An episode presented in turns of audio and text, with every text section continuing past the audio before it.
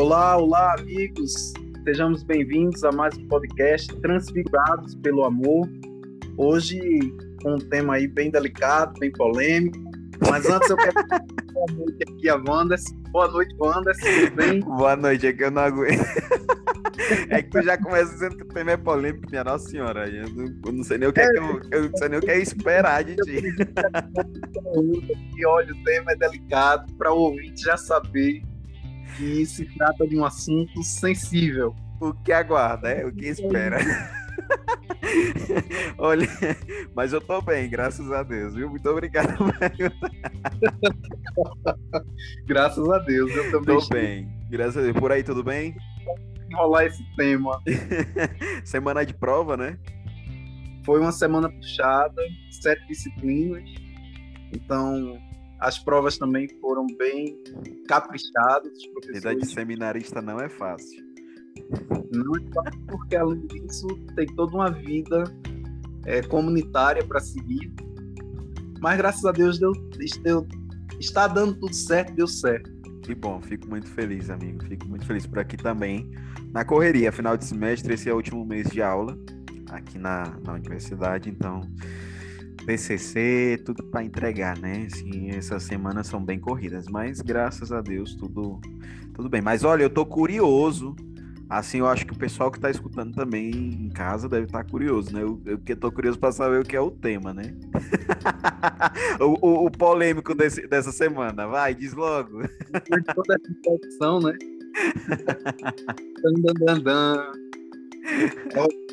o tema de hoje é Meu Corpo minhas regras. Maria. Esse é um axioma, quer dizer, um ditado, vamos chamar de ditado correto de se dizer. Cristão, cristã, pode se expressar dessa maneira. Meu corpo, minhas regras, total liberdade sobre aquilo que diz respeito ao meu corpo. Então, é claro que esse tema envolve, é, em certo sentido, o aborto, que é uma discussão atual que muitos países estão travando para saber se legaliza, se não legaliza, que o Papa Francisco está sofrendo para combater no seu papado. Então, é, é este o nosso tema de hoje. Meu corpo, minhas regras. Olha, é tu você... fez, fez eu lembrar agora da, da campanha da de uma campanha que teve há alguns anos atrás, né? Meu corpo, minhas regras, né? Eu acho que, que era. É, que inclusive algumas teve alguns atores e atrizes que fizeram parte dessa campanha, né? E, e, e, a Igreja Católica ela rebateu aí no Brasil, né? E fez também uma campanha é, contra aborto, né? Contra o aborto, né? Também no mesmo estilo. Hã? Isso é típico da Globo, né? Era, é porque todos os atores que participaram dessa campanha eram, eram atores globais, né? Mas isso é, é, é, é, algo que é uma discussão cotidiana, né? Constante, né? Essa questão mesmo, é, claro, com relação ao, ao, aborto, porque quando a gente fala é, meu corpo, minhas regras, a gente, a gente, nós brasileiros, a gente que sabe, viu essa campanha aí, a gente pensa primeiramente na questão do aborto. Mas quando a gente fala de uma maneira mais geral, é, entram aí vários fatores. Entra a questão do aborto, entra, por exemplo, a questão da eutanásia, né? são várias discussões que envolvem, né? É, é isso, isso aí, né? É, nossa senhora, é bem complicado, viu? Esse tema não é para 40 minutos, não. Você acha que vai... eu, eu acho que isso aqui vai levar mais de, mais de dois, dois episódios do podcast. Porque... Meu corpo, minhas regras. Teologia do Corpo, de João Paulo II. Né? Ótima obra essa, né? É uma ótima é uma obra completíssima.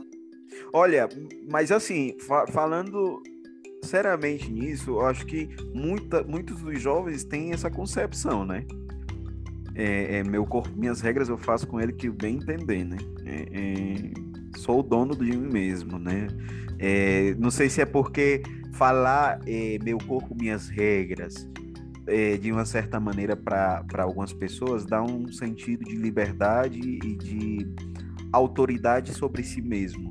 Não sei se uma autoafirmação como pessoa, como ser, não sei se isso é, é um fator né, do, do porquê disso que se explica, né? O porquê de que tantas pessoas pensam dessa maneira, né? É, ter autoridade sobre, sobre si mesmo, sobre o corpo de um, de, da pessoa mesmo, né?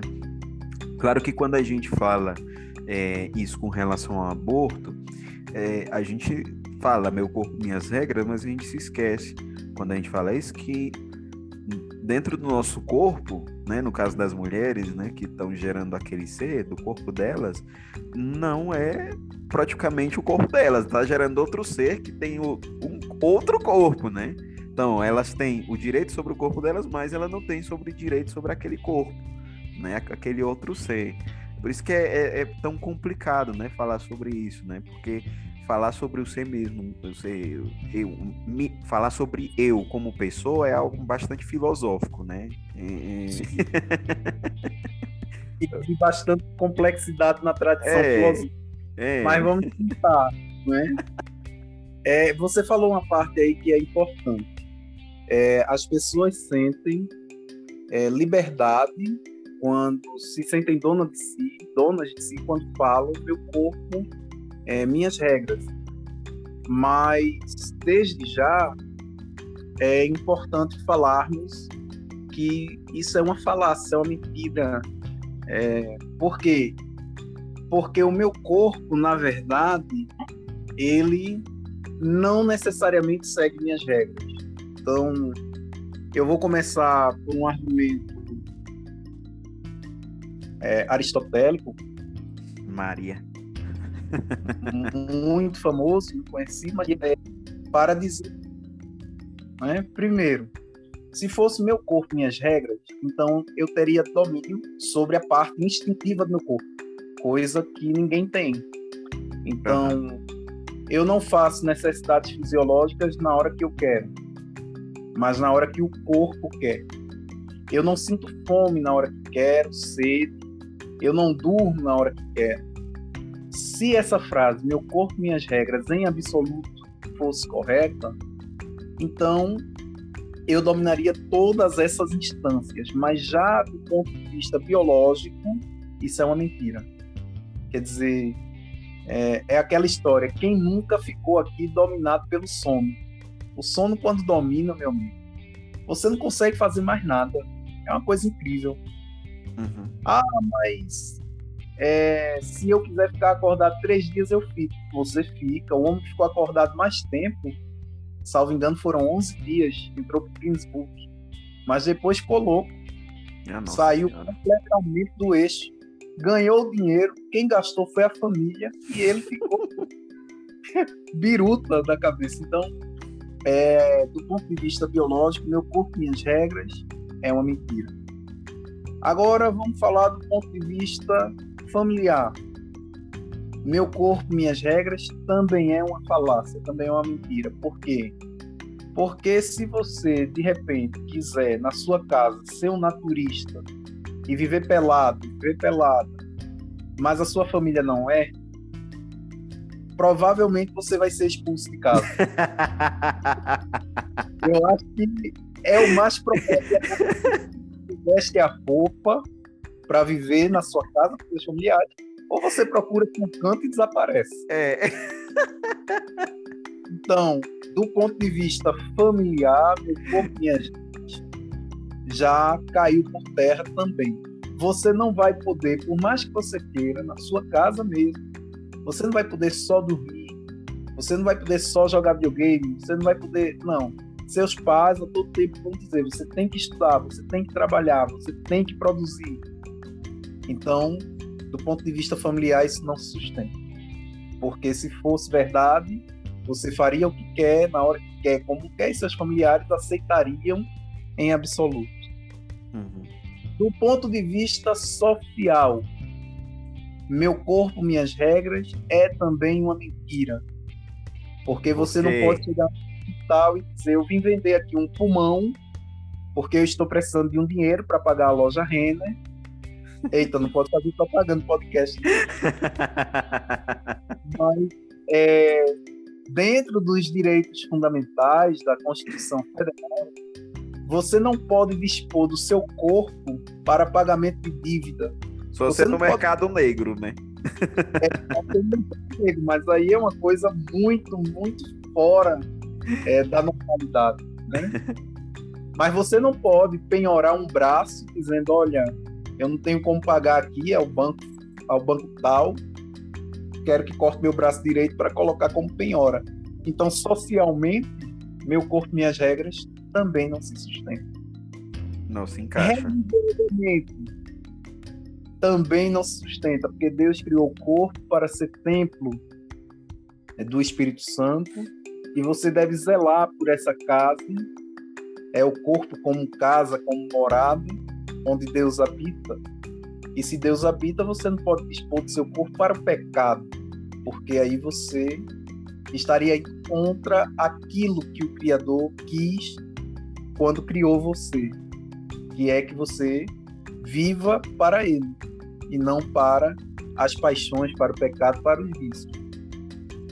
E do ponto de vista individual, para encerrar aqui essa análise interessante sobre o corpo e as regras do debate continuar, também não se sustenta, porque se você de repente fizer o que fez um rapaz aqui na Barra do Ceará, saiu uma notícia essa semana, fez uma aposta de que tomaria um litro de vodka sozinho. A aposta custava mil reais. Barra do Ceará é as áreas, viu? É a tua área. Direto da Barra do Ceará, para Colômbia. vodka e morreu. Ele entrou em coma alcoólico e já era. Não, já está na eternidade.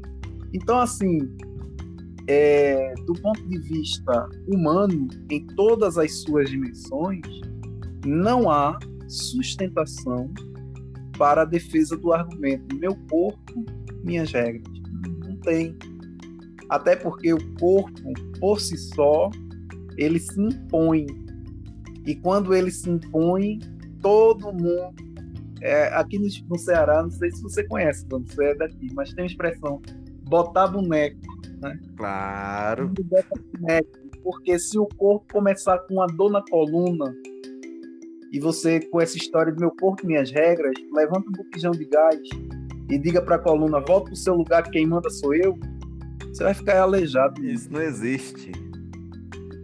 Você vai ficar aleijado. Então, é, essa introdução foi só para mostrar que essa frase é falaciosa, é mentirosa, esse argumento é falso em qualquer dimensão que a gente for, a gente vai encontrar argumento para dizer, olha, isso aí não existe. Eu acho que isso é muito, isso é, falar isso, é, é, faz, ou seja, utilizar essa, essa afirmação, né? meu corpo, minhas regras, é, é uma afirmação muito superficial, né? Você mesmo está dizendo, é, não, não, eu acho que eu vejo assim, não existe uma profundidade, ou seja, no falar e no, e no, no sentir que de verdade o corpo é meu e eu, e, e, eu faço dele o que bem entender, porque ele tem que seguir as minhas regras, meu corpo, minhas regras, porque é justamente o que você está falando. A gente não escolhe um tempo para ficar doente, a gente não escolhe um tempo para poder ter ou não ter uma dor de cabeça, a gente não tem domínio sobre isso. Né? A gente não tem domínio sobre, sobre, como você falava, as necessidades mesmo físicas, né? É, é, eu, posso, eu posso dizer, bom, bom, eu senti vontade, por exemplo, de ir ao banheiro, mas eu não vou porque eu não posso. Mas a vontade vai ficar, porque o corpo ele está pedindo aquilo. Tá entendendo? É, então, por isso que eu acho que é uma coisa muito superficial. Por isso que eu falava na, é, no início né, sobre a questão mesmo da autoafirmação, da, da, do domínio sobre mim mesmo. Né? Essa, essa digamos que, essa, essa, essa falsa, digamos, esse, essa falsa sensação né, de domínio sobre tudo, né? É, porque não, não existe, não existe. Né? Sério da razão, né? Tentar implantar na nossa cultura. É, é justamente, porque se, se, eu, se eu chego a, a, a se, se chega a um ponto de que eu possa ter domínio sobre tudo do meu corpo, de uma maneira assim plena, digo de uma, eu não sou humano, eu sou não sei, sou é. um super-herói ou sou uma máquina. Que, uma máquina, né? Mas porque é, é, o que eu posso, por exemplo, eu tenho um domínio sobre o meu computador, é uma máquina. Eu, eu posso ajeitar ele, eu posso ligar ele, eu posso desligar ele ao momento que eu quiser. Tá entendendo? Eu posso fazer isso, posso fazer aquilo. É o domínio que eu tenho sobre ele, um domínio pleno, digamos assim, né? É, mas o meu corpo não, é diferente, né?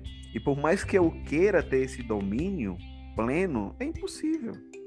É impossível, pela, por todas as razões, as razões, as razões, perdão, todas as razões da física que a gente encontrar e, e tudo.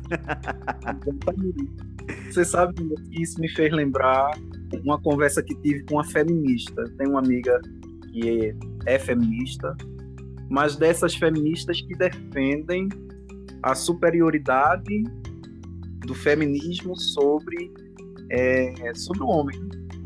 Porque ela alega essa questão patriarcal, histórica, etc., que eu não vou entrar aqui. E ela dizia a mim essa frase: meu corpo, minhas regras. E argumentou que ela podia dispor sim do feto, porque o corpo é dela. E eu fiz uma pergunta que ela disse: Danilo, você às vezes viaja na maionese, maionese né?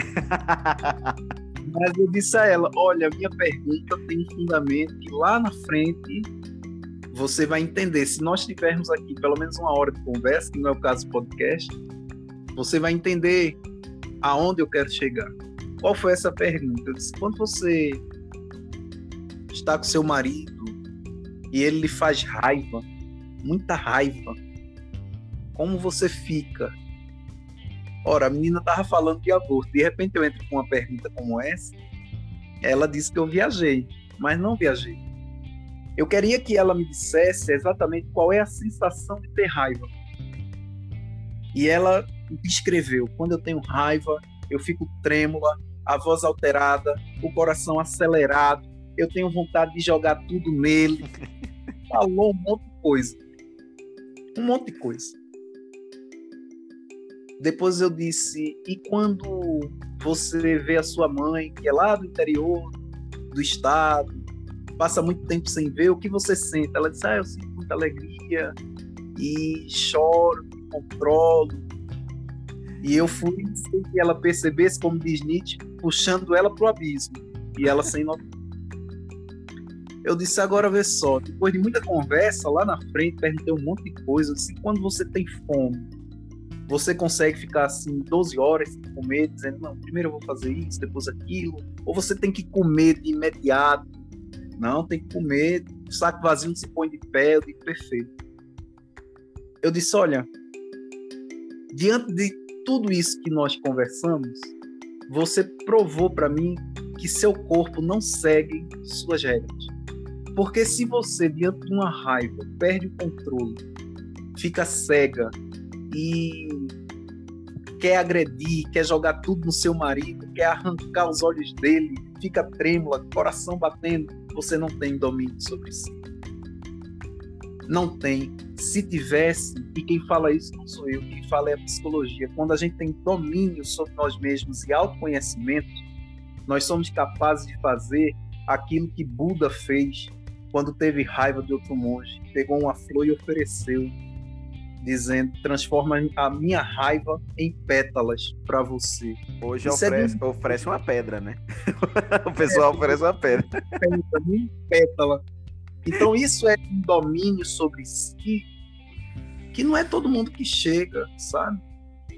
Não é todo mundo que chega. É preciso é, no nosso caso católico, muita espiritualidade, contato com a palavra, oração, adoração, para que essa para que esse domínio de si mesmo, né, Santo Inácio Loyola iria falar dos exercícios espirituais, para que nós possamos, alcançar esse nível de maturidade, de domínio de si. Então, quando uma pessoa diz meu corpo, minhas regras, mas descarta todo esse resto para falar que meu corpo segue minhas regras somente para abortar, ela está se reduzindo de uma maneira que ela não está percebendo. Todas as dimensões dela estão sendo reduzidas a um interesse, qual interesse? Não ter filho. Então, é, do ponto de vista é, racional mesmo, essa redução do ser humano fere a sua dignidade. A mulher tem que perceber que quando ela afirma isso, ela está ferindo a sua dignidade, no sentido de que ela é maior do que tudo isso, que ela está alegando. Ela pode ter o direito de não querer ter filhos, mas depois que o filho foi gerado, fecundado e que está ali em processo de desenvolvimento, essa decisão já não cabe mais a ela. A decisão cabe antes. Uhum. Eu posso evitar. E como eu vou evitar?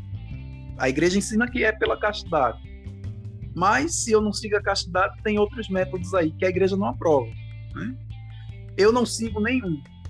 Quer dizer, eu assumo o risco de engravidar. E depois que engravido agora, meu corpo, minhas regras. Mas só é meu corpo, minhas regras para isso e para as outras coisas, por que não é? Então, é, fica aí esse questionamento para quem está nos ouvindo. Eu acho que você vai dizer, feita menina, que eu viajei na maionese. Não, mas é, é isso mesmo. Eu estava aqui pensando. Eu era que estava viajando aqui na maionese quando Porque eu tava, eu tava é, reflexionando sobre tudo isso, não, não sei, é que é, fala, eu, tu sabe que, que na filosofia ou não? Como? Você não tem pensado por esse ponto de vista ou... Não, sim, mas é porque é, mientras, enquanto, mientras, olha, eu tô aqui em espanhol outra vez.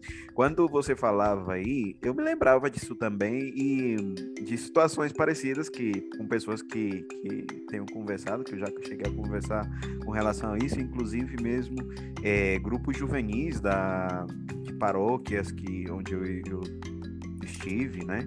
É, eu me lembro que em 2016, finalzinho de. Não, é, foi finalzinho de 2016, eu tive um encontro com jovens, um grupo de jovens que eu acompanhava lá em Bogotá, em uma paróquia, e um, dos, um, do, um dia dos. eram vários encontros na semana. E uma, um dos encontros de, de, dessa semana que a gente teve de formação, de formações, é, a gente falou justamente sobre a questão mesmo do aborto e tudo isso, né? E eu fiquei é, surpreso, né, por, por ver uma quantidade de jovens que tinham um caminho já percorrido na igreja e que eram a favor do aborto. E falavam justamente falavam justamente isso, essa, não falavam a frase como tal como nós conhecemos meu corpo minhas regras mas davam falavam coisas similares que davam a entender isso né? E argumentavam com relação a isso argumentavam a questão de de, de que como que a gente ia colocar, trazer mais, mais pessoas ao mundo, não sei que coisa, que, que o aborto devia ser legalizado. E eu ficava pensando como, como a gente reduz o ser humano, né, a, a esse simples é, é, o fato mesmo de, de matar, né, de tirar uma vida, né, e como a gente hoje defende tanto a questão da vida no outro sentido, não no sentido de um feto, de um bebê, de um feto, mas no, por exemplo, no sentido de animais, no sentido de, de vida extraterrestre, por exemplo, né? Via, eu, por exemplo, eu lembrava agora do, do de uma de uma umas, essas, essas imagenzinhas do Facebook que às vezes aparecem ou no Instagram, né? Que dizia, né? Ou seja, que um, um ser que está sendo gerado no ventre de uma mulher não é vida, né? Para algumas pessoas não é vida até certo ponto, né? Do tempo, né? Mas uma, uma célula, um germe de, num planeta que descobriram, né? Isso é vida. Um microorganismo que descobriram num planeta, isso é vida, é considerado vida. Né? Nos dói mais hoje em dia que se maltrate um cachorro, um gato, né, do que o aborto. Nos dói mais. Né? Então eu fico pensando como é que a nossa, qual, por onde é que está indo o nosso conceito mesmo, né, do que vida, que é vida, do que isso representa, né? Porque quando eu falo, é, é, quando eu escuto, por exemplo, uma, uma mulher falar, ah, eu faço isso porque meu corpo é minhas regras. Eu, eu fico imaginando como, a que ponto chega o egoísmo do ser humano, né? que ponto chegou o egoísmo do ser humano? E olha, não é, eu não me refiro somente a isso. A questão do aborto, me refiro, por exemplo, quando, como eu falava, porque isso é muito geral, mas se a gente fala, por exemplo, na questão da eutanásia, né? pessoas que, que fazem a opção de tirar a própria vida ou, ou de uma maneira legal, buscam uma maneira legalizada, né, de tirar a própria vida ou de uma maneira ilegal, porque eu faço porque é meu, meu corpo, minhas regras, eu decido. Sou eu que decido. Mas até que ponto você pode decidir certas coisas, né? Eu, eu reflexo, eu, eu penso muito nisso. Como? Até que ponto você tem domínio de si para decidir Justamente, assim. justamente, justamente. É, é, eu é que estava viajando na maionese, por isso que eu te disse que eu estava viajando na maionese, porque eu estava me lembrando da filosofia, por exemplo, do, do, do, dualismo do corpo, da alma, né? Até que ponto a gente vê da gente, que a gente enxerga o corpo e a alma separadamente, né? Porque quando eu também falo a questão do meu corpo, minhas regras, eu estou tratando é, é, o meu corpo como se fosse algo à parte, né? Como se é como uma coisa qualquer, tá entendendo? Então eu não trato como uma unidade, senão que eu trato como uma, uma certa divisão. Não sei se tu tá, se tô viajando demais. Não, eu tô entendendo. Você foi agora no cerne de René Descartes. Eu tô compreendendo perfeitamente. Porque ele é que fala que essa que há essa antes dele Platão, mas ele radicaliza que há essa separação, quer dizer, a, a razão, a alma, é, alguns vão chamar de psique, ela é tão separada do corpo que com o corpo pode acontecer qualquer coisa, mas desde que a razão esteja sã, tá tudo bem. Tá tudo bem. É na verdade não é. Né?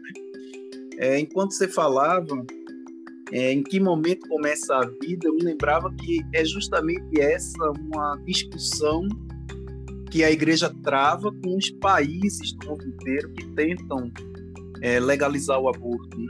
Uhum. Porque se fala que, que o nascituro vai ter vida é, a partir do terceiro mês, não, a partir da terceira semana, perdão, quando começa a se desenvolver o sistema nervoso central. Uhum.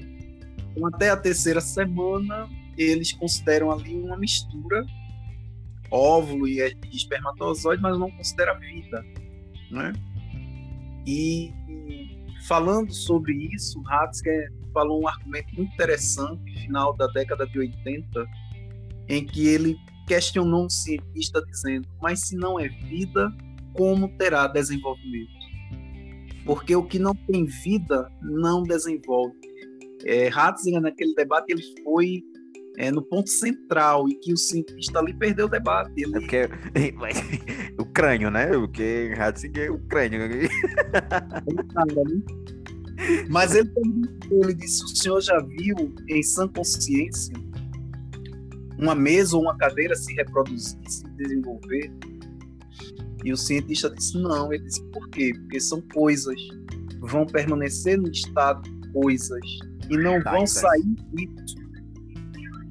Mas se um nascituro, antes de três semanas, vai se desenvolver a ponto de ter sistema nervoso central daqui a três semanas, embora eu não consiga ver a olho nu esse desenvolvimento, é a vida quem está se desenvolvendo. Uhum.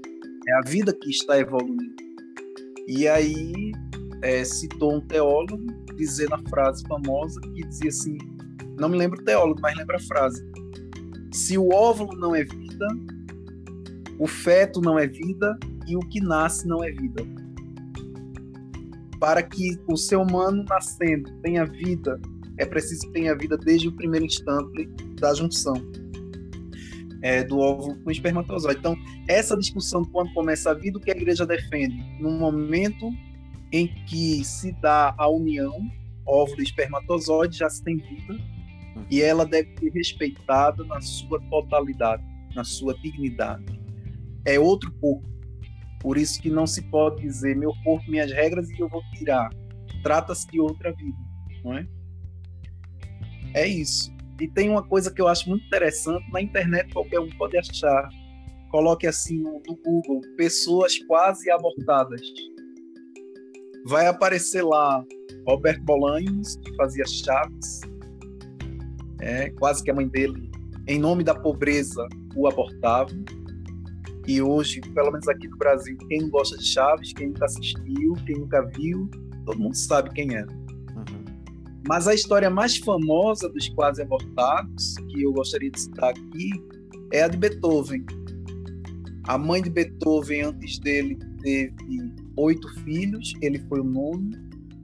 Os oito filhos apresentavam algum tipo de deficiência: cegueira, surdez, paralisia infantil, é, hemofilia, que é aquela doença que tem hemorragia até morrer.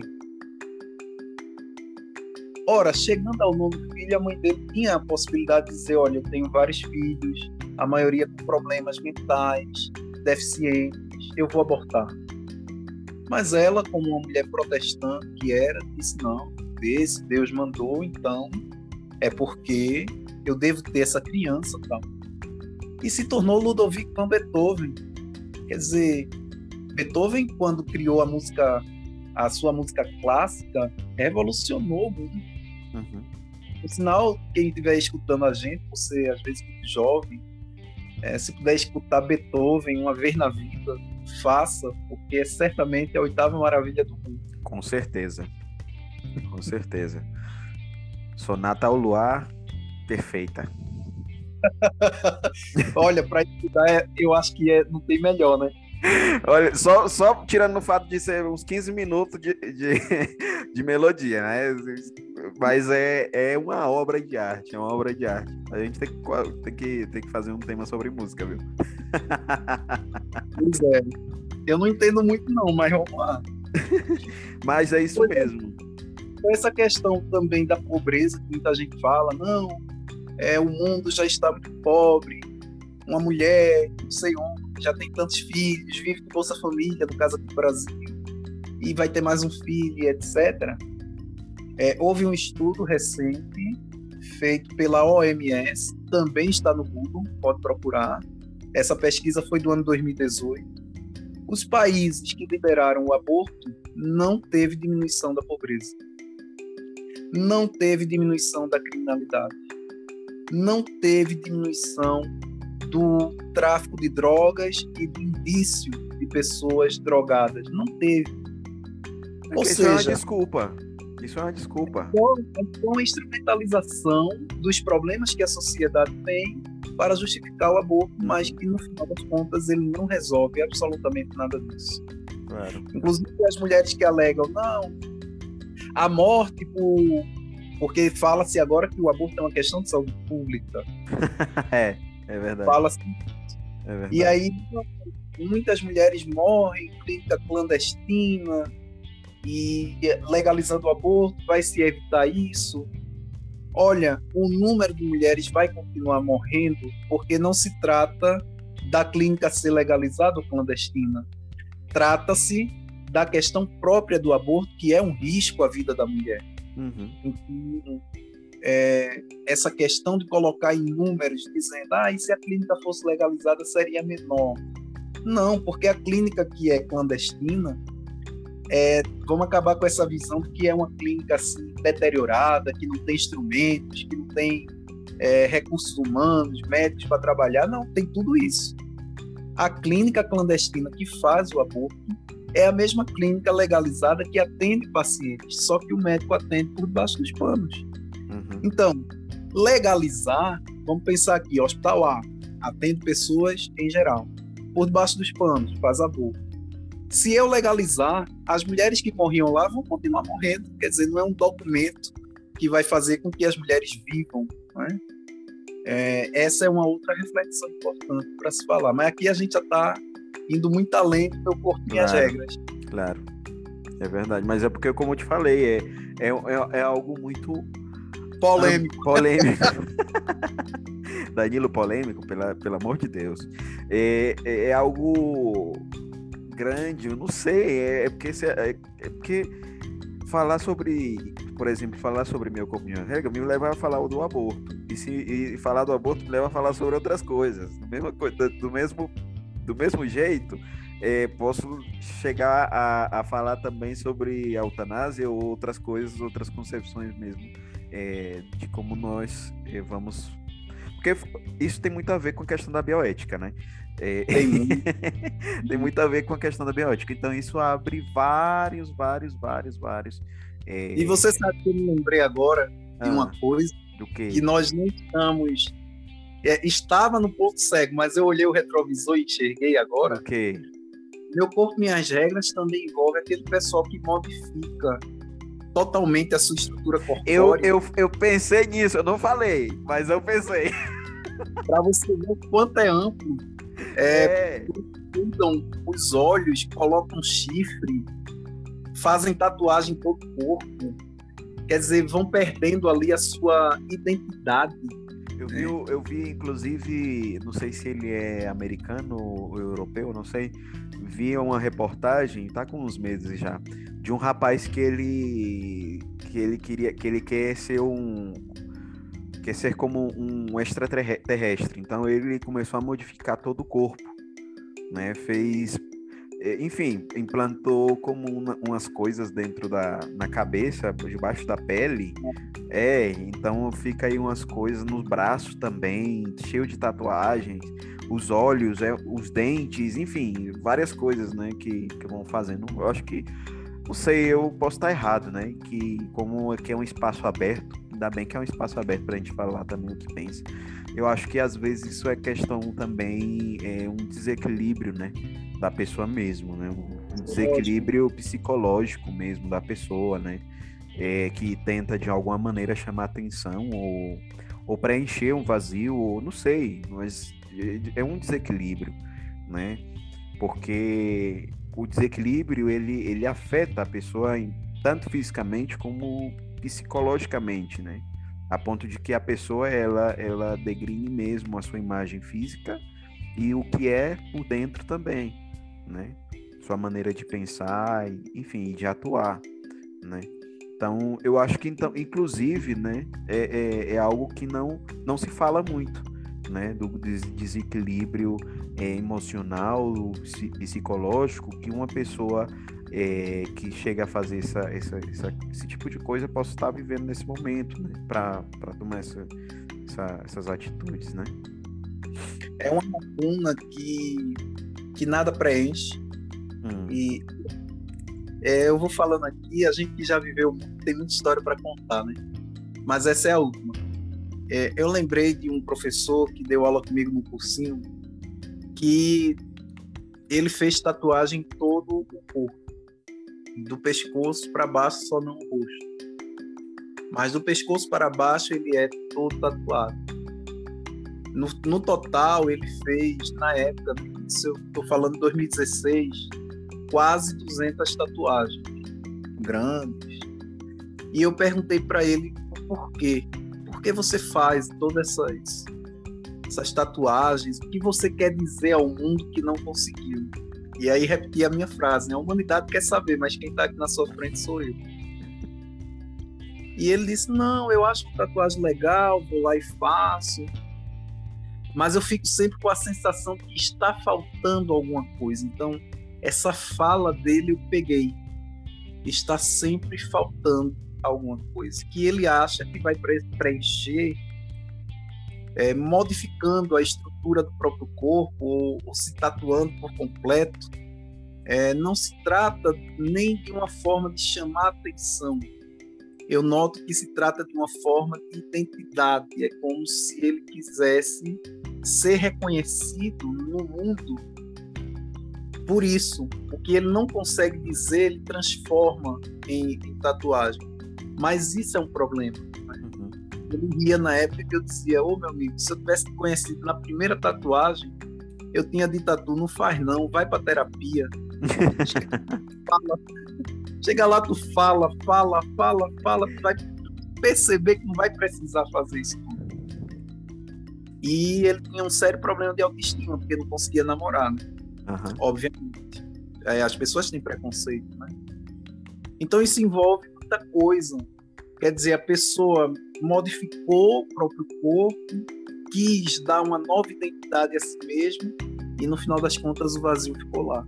Então, o cuidado que se deve ter com o meu corpo, minhas regras, é aonde isso está me levando. Porque no final daquilo que eu possa fazer comigo, talvez não preencha determinados vazios que eu estou carregando. E transformando em atitudes autodepreciativas. Uhum. Atitudes de morte mesmo, atitudes é, que me levam cada vez mais para um abismo isolado da sociedade em que as pessoas me veem como um alienígena e não como um ser humano. Então é preciso ter muito cuidado com, com essa falácia. Claro. Meu corpo de regras.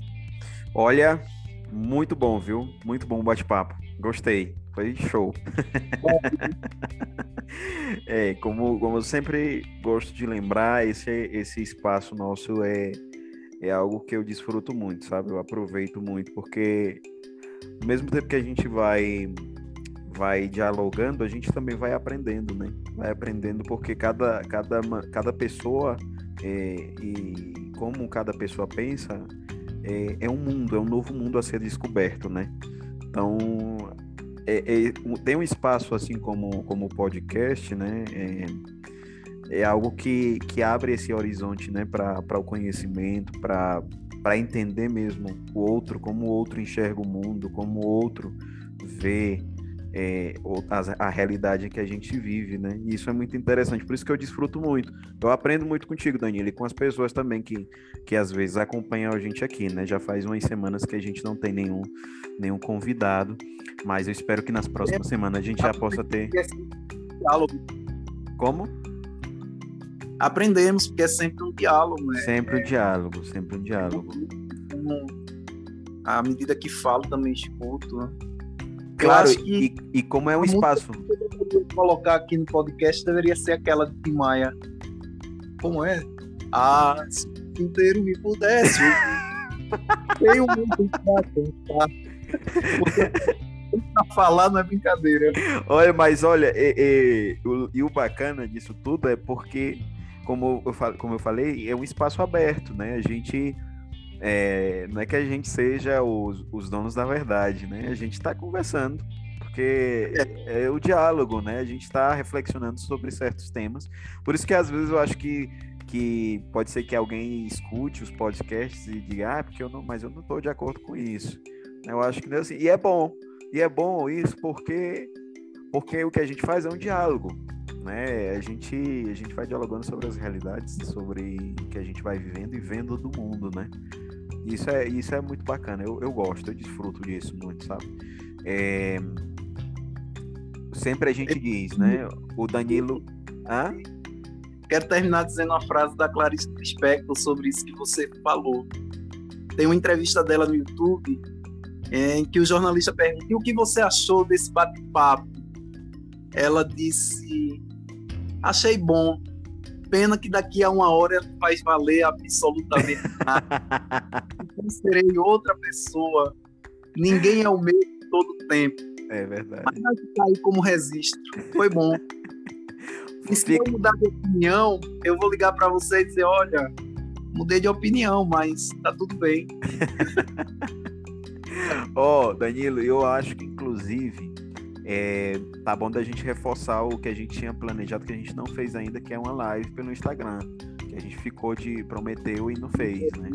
Mas eu acho que tá bom da gente, quem sabe semana que vem ou na, daqui a 15 dias, se a gente puder, é, ver se a gente organiza, né, para fazer uma live mesmo assim com a participação do pessoal que, que vai acompanhando os pod, o podcast, né? Seria interessante ter aí eles participando ao vivo, né? E tem que ser um tema assim bem polêmico. Como sempre. Não pode ser um tema qualquer. Não pode ser um tema qualquer. Especial. tem que ser um, um, tema bem especial. Mas vamos, vamos ver se, se sai.